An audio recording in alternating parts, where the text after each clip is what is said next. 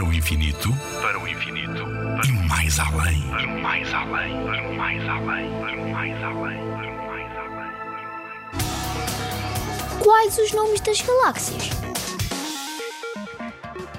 As galáxias são grandes conjuntos de milhões e milhões de estrelas que rodopiam. Existem pelo menos 100 mil milhões de galáxias, separadas por extensões enormes de espaço vazio.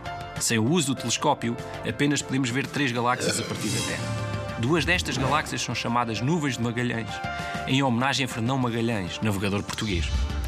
E felizmente para nós, essas só são visíveis no hemisfério sul. A terceira galáxia que se pode ver sem telescópio é a galáxia de Andrómeda. Quando olhamos para a Andrómeda ou para as nuvens de Magalhães sem telescópio, não conseguimos ver nenhuma estrela individual. Apenas vemos uma mancha brilhante.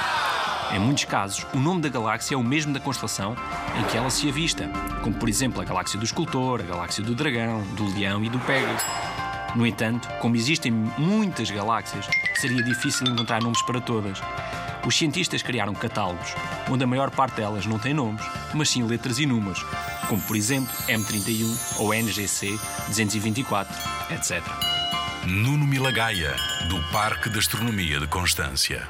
Na Rádio ZigZag, há ciência viva, porque a ciência é para todos.